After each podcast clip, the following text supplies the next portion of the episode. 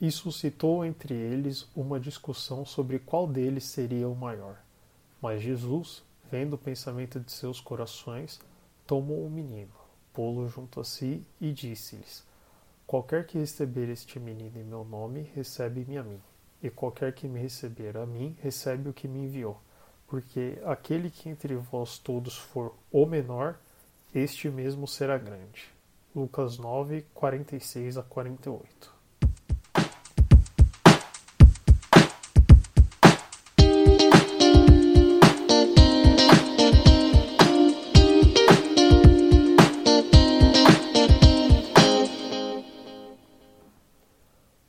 Olá, ouvintes do Palavra do Dia, tudo bem?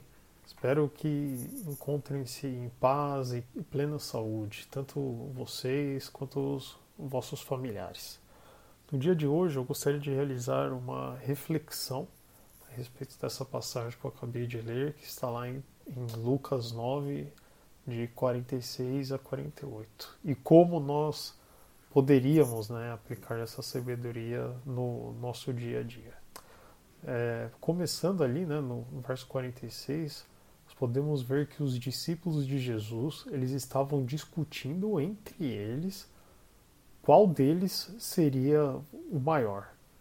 Isso me chamou muito a atenção, até porque eu acredito que na história não houve outras pessoas que tivessem mais acesso à informação da verdade plena do que os discípulos de Jesus, andando com ele todo dia, conversando direto, e ainda assim surgiu entre eles uma discussão como uma espécie de competição para verificar quem era o maior dentre eles. Isso é incrível, não é mesmo? Incrível no sentido de uau, como que eles estão fazendo isso? Isso me fez é, refletir que na realidade como é comum nós nos pegarmos nesse mesmo tipo de situação. Olhar para o que os discípulos estão fazendo pode ser um negócio, olha, que absurdo, né? Mas ainda hoje, né, muitas vezes em alguns pontos pequenos nós acabamos caindo nesse tipo de situação. Ainda mais em, nos tempos atuais, em que temos redes sociais, onde é comum as pessoas postarem o que tem, onde elas estão, o que está fazendo e etc, né? E gostando ou não, né, isso pode gerar um impacto em quem vê esse conteúdo, né?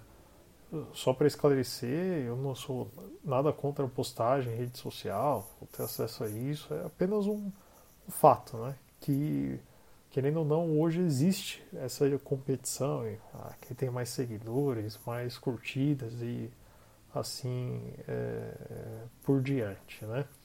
Agora, veja que no versículo seguinte, nos é dito que Jesus viu os pensamentos nos corações dos discípulos. Ou seja, Jesus viu no profundo qual era o real propósito daquela discussão, que nada mais era do que uma disputa de poder interna ali é, dos discípulos.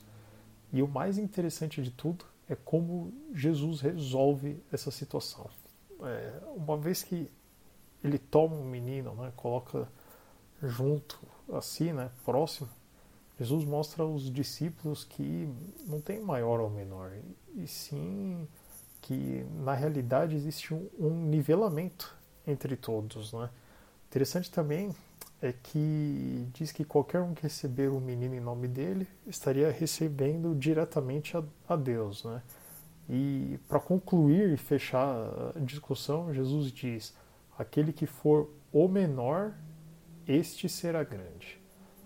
Agora, olha que interessante como é apresentada a ordem da equação aqui na Bíblia. Né?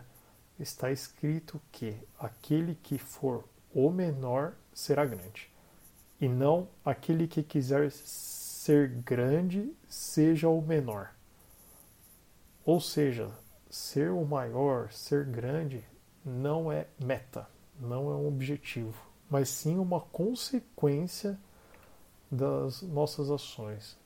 Dessa forma, acredito que nós devemos buscar sempre ser humildes de coração, ali como também nos é apresentado em Mateus 5,5. E projetar nossa vida, nossos sonhos, de acordo com o que acreditamos no que realmente é bom para nós, e não com base naquilo que os outros tenham, e de forma nenhuma, jamais, nos projetarmos como superior a ninguém, né?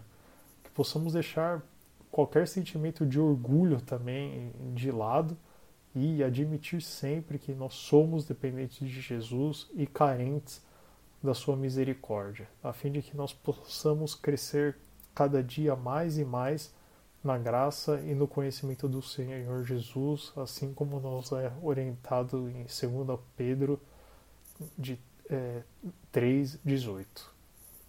Eu desejo a todos um ótimo dia e que a presença do Espírito Santo esteja hoje e sempre sobre sua vida. Deus os abençoe e até a próxima.